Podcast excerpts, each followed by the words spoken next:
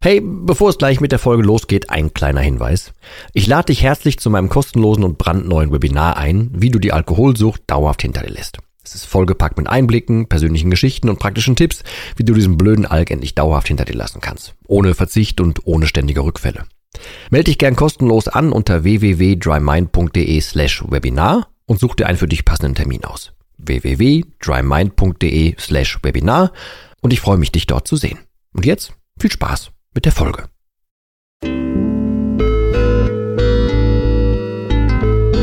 Nüchtern betrachtet. Der Nie wieder Alkohol Podcast.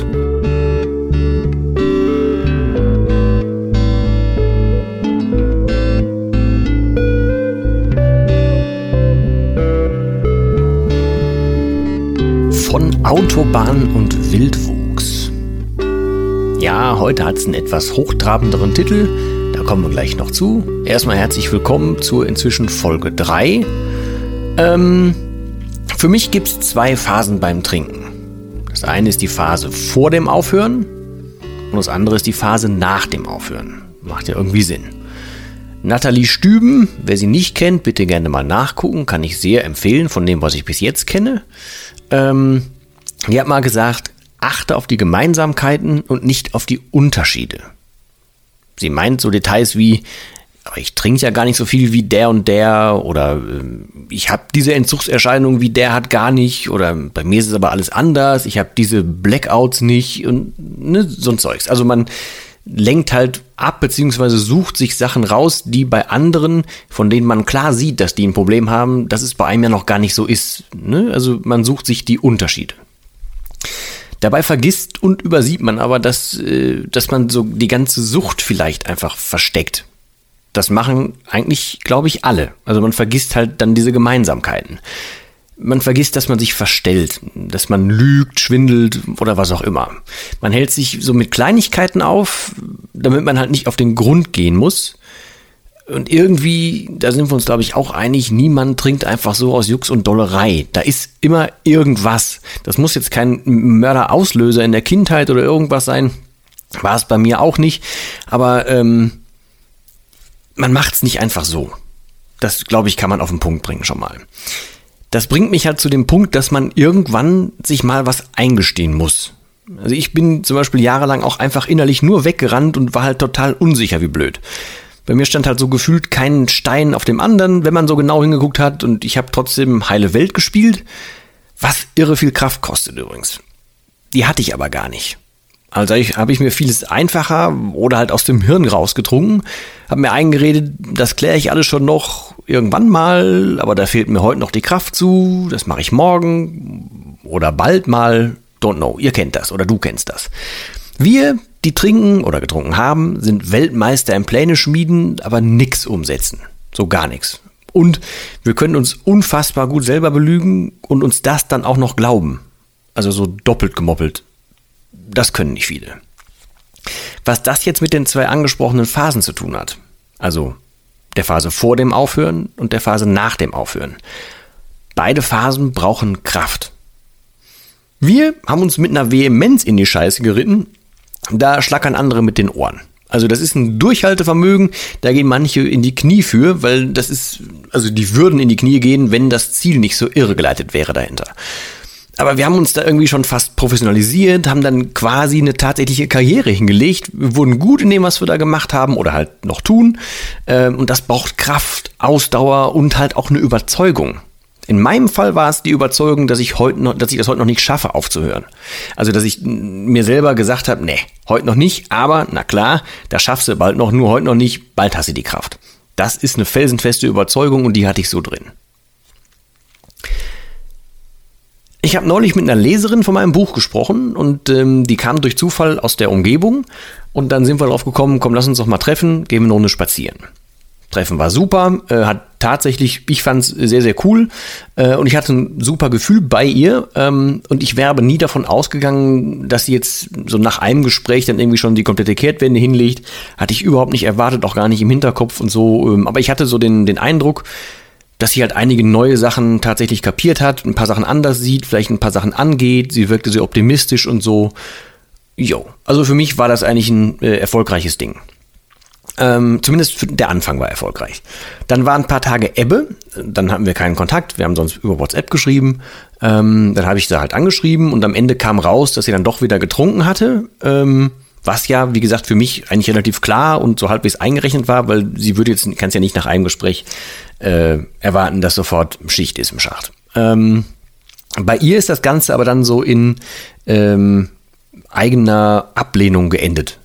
Also sie sah sich halt äh, super schwach und äh, hat sich selber dafür fertig gemacht, sag ich mal. Kurze Klammer, für die, die mein Buch gelesen haben, ähm, am Anfang erzähle ich von einer Situation, wo ich bei einer Dame übernachtet habe. Äh, und weiter hinten im Text sage ich, dass das auch sie war, äh, die meine gelben Augen angesprochen hat.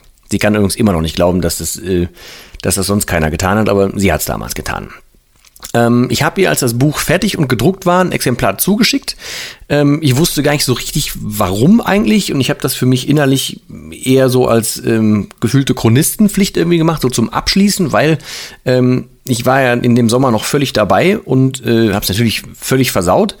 Ähm, und äh, ja, ist halt auseinandergegangen alles, bevor es hätte richtig starten können. Auf jeden Fall war das für mich so, weißt du was, jetzt hat es runtergeschrieben, ich bin jetzt klar mit der Sache, so zum Abschluss würde ich ihr das gerne nochmal geben. Also habe ich ihr das geschickt, wusste nicht 100 pro warum und habe auch jetzt wirklich nichts davon erwartet. Aber äh, sie hat sich dann tatsächlich darauf gemeldet, hat äh, das Buch relativ flott auch durchgelesen ähm, und es war dann für beide danach etwas klarer, warum äh, das so lief, wie es lief. Ist jetzt auch völlig egal. Aber ähm, sie hat das Buch gelesen und wir haben halt zum Glück wieder viel Kontakt. Ich habe ihr dann von dem Treffen, das ich gerade meinte, von dem Spaziergang erzählt und gedacht so oder erzählt, was ich ähm, äh, dachte und wie ich das so eingeschätzt habe und so. Und dann kam sie aber mit einem Beispiel um die Ecke, was ich jetzt, wenn ich jetzt hochtrabende Literatur verzapfen würde, dann äh, würde diese einleitende Überschrift Sinn machen, denn das, was sie äh, mir genannt hat, habe ich jetzt hier mal als von Autobahnen und Wildwuchs betitelt, ähm, ist eigentlich nur in Anführungsstrichen ein cooles Bildnis, aber halt ein sehr cooles.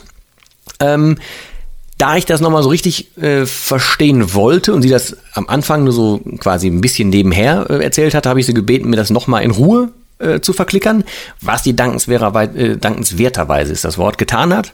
Sie hat mir das als Sprachnachricht geschickt und ich habe die Erlaubnis, das hier zu benutzen und äh, deswegen würde ich erstmal sagen, here we go, hören wir eben rein. Ähm, die Sache mit dem, mit dem Trampelfahrt und der sechsspurigen Autobahn war, dass man Dinge, die man schon kann, ne, so etabliertes Verhalten, kann man sich eben vorstellen wie eine sechsspurige Autobahn, ne, so perfekt ausgebaut und man kann da easy peasy drüber cruisen und das ist mega einfach. Da kann man auch schnell fahren. Das sind, ne, schaffst du schnell eine große Entfernung, so im übertragenen Sinn. Wenn man jetzt aber neue Wege gehen will, also irgendwie alte Verhaltensmuster aufbrechen will, weil, weiß ich nicht, ne, bei mir damals eben vernünftig essen lernen, bei euch eben Alkohol weglassen, ähm, dann ist das eben immer, muss man sich das wirklich vorstellen, wie das Dickicht so in einem richtig zugewachsenen Wald, also nicht so nicht so mit schon schon Faden, sondern wirklich einfach noch, wo, wo Dornbüsche sind und, ähm, und, und Sträucher und so. Und da geht man jetzt das erste Mal her. Und natürlich ist es nach wie vor einfacher, auf der Autobahn zu fahren am Anfang. Da muss man sich am Anfang eben durch die durch diesen Wald, durch dieses Dickicht durchschlagen ne, und irgendwie Büsche zur Seite schieben und so. Aber wenn man das zwei, drei, vier Tage hintereinander gemacht hat, dann sind ja irgendwann auch die Büsche ein Stück zurück und man hat so einen kleinen Trampelpfad. Und der ist dann schon ein bisschen einfacher zu, zu hinter sich zu legen, hinter sich zu bringen. Und wenn man den jetzt immer öfter geht und immer öfter geht, dann weitet der sich auch aus und wird dann irgendwann zu einem richtigen Wanderweg und irgendwann eben auch zu einem befahrbaren Weg und so. Bis eben im Laufe der Zeit dieser ehemalige ähm, ja, Wildwuchsweg, sage ich mal, der am Anfang eben gar keiner war, dann auch zu einer gut befahrbaren Straße wird, auf der man sich fast genauso gut bewegen kann wie auf der Autobahn. Und gleichzeitig ähm, wird ja die Autobahn immer weniger befahren und wächst zu. Ne, dann kommen auf der Autobahn so nach und nach diese Büsche und Sträucher und so. Das holt die Natur sich ja mit der Zeit zurück. Und deswegen ist es irgendwann auch gar nicht mehr so einfach, auf der ehemals gut ausgebauten Autobahn zu fahren. Und so findet man neue Wege. Ich halte das Beispiel einfach für total passend. Also gerade wenn man halt aufhören will. Ähm, ich sehe das auch ein bisschen als Mutmacher und deswegen wollte ich das in diese Folge hier mit reinhauen. Weil ähm, wir haben uns in der Phase vor dem Aufhören, haben wir uns ja bewiesen, dass wir, ich rede jetzt nicht von Willenskraft, aber wir haben uns äh, bewiesen, dass das System funktioniert, äh, dass wir unser Unterbewusstsein so trimmen, dass wir eine unfassbare Überzeugung haben, dass wir ein Durchhaltevermögen haben, dass wir eine Karriere starten können, dass wir Profis werden können und so weiter.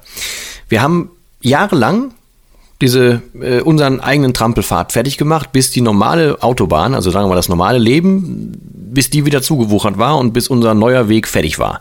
Wir sind ja jetzt auch nicht von einem Tag auf den anderen die Vollprofi-Trinker geworden, sondern das hat ja Zeit gedauert und das hat Einsatz, äh, monetär, emotional, alles Mögliche, jede Menge gebraucht von uns und das konnten wir.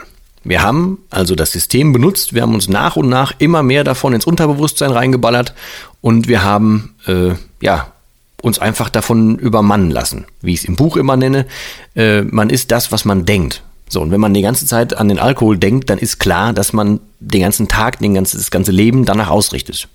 Warum das mutstiftend ist oder dir Mut machen sollte, und das ist ja, also ich versuche das ja ein bisschen mit meinem Beispiel mitzugeben, weil das ist ja das, was ich gemacht habe und was ich auch weitergeben möchte.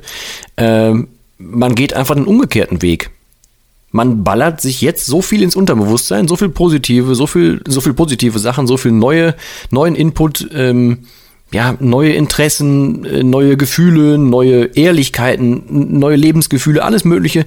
Das ballert man sich so ins Unterbewusstsein, bis man dieses ganze alte Leben da verdrängt hat. Man macht sich halt diesen neuen Pfad. Man fängt jetzt in diesem Wildwuchs wieder an. Und darum geht's. Aber wir haben uns schon bewiesen, dass wir diese Stärke quasi in uns haben. Stärke ist jetzt irgendwie ein doofes Wort, das klingt so hochtrabend, aber also wir wissen, dass wir es können. Das klingt besser. Und deswegen ist es für mich doppelt sinnvoll, dass es diese zwei Phasen gibt, die vor dem Aufhören und die nach dem Aufhören, weil so einfach rauskommen ist jetzt auch eigentlich nicht. Und man muss das ein bisschen vorbereiten. Man muss schon wissen, dass man auf dieser Autobahn oder auf diesem, diesem Pfad ist oder dass dieser Pfad kommt. Und man muss sich ein bisschen darauf vorbereiten. Das ist halt nun mal auch so, das ganze Leben war vorher bestimmt von einer Sache und wenn man damit jetzt aufhört, ist das Leben erstmal gefühlt leer. Wenn man das unvorbereitet tut, dann geht's in die Hose. Das, da kann man, muss man kein, Mathe, äh, kein Statistiker oder Mathematiker für sein, das ist nun mal so. Weil was soll denn sonst kommen? Dann kommt sofort das Unterbewusstsein wieder durch und Studien haben ja nun mehrfach äh, erwiesen, dass man irgendwie, keine Ahnung, 95 Prozent, äh, aus dem Unterbewusstsein entscheidet und 5% so. Und wenn man jetzt mit 5% Willenskraft gegen die 95 ankämpft, dann ist halt hängen im Schacht. Deswegen geht es darum, sich vorher vernünftig vorzubereiten, innerlich vorzubereiten auf das, was kommt, wenn man aufhört. Und danach geht es halt nochmal richtig in die Arbeit, bis man, oder wie man da durchkommt. Weil das ist dann auch nicht einfach easy peasy, sondern es geht halt tatsächlich dann darum, das neue Leben auch so wahrzunehmen und das innerlich auch schon die, die, so die Positionierung zu haben, dass du überhaupt offen genug bist für neue Sachen, für neue körperliche Empfindungen. Ne? Man nimmt ja alles völlig anders wahr, man geht völlig anders durchs Leben, man macht so viel zum ersten Mal wieder. Dafür musst du aber offen und bereit sein. Und da hoffe ich, kommen wir noch im, im Laufe des Podcasts äh, zu vielen einzelnen kleinen Details und Themen, damit du so einen kleinen Einblick da schon mal kriegst. Ähm, grundsätzlich wollte ich mit der Folge aber erstmal schon mal so die erste positive Botschaft dalassen. Du hast dir schon bewiesen, dass du vieles durchhalten kannst und dass du eine ziemliche, wie gesagt, Willensstärke ist es nicht, sondern dass du halt ein Durchhaltevermögen hast und dass du eine Überzeugung aufbauen kannst. Einigen wir uns darauf. Das heißt im Umkehrschluss, das wirst du auch wieder können. Und das ist der Schlüssel, damit du aus der ganzen Nummer rauskommst. Mehr bleibt mir eigentlich in dieser Folge nicht zu sagen. Die war eh schon wieder länger, als ich ursprünglich geplant hatte. Ich bedanke mich bei der, ich nenne sie jetzt hier nochmal Dame, für die Spende des, äh, der Sprachnachricht und der Idee. Für Feedback bitte immer in die E-Mails hauen, die habe ich hier unter den, oder in den Show Notes, wie es ja so schön neudeutsch heißt, äh, verlinkt. Da ist auch eine, eine Homepage und äh, da ist auch, glaube ich, die WhatsApp-Nummer drin oder zumindest ist die WhatsApp-Nummer für eine Soforthilfe, ist dann auf der Homepage, ist da irgendwo alles verlinkt, da könnt ihr reingucken da kannst du reingucken.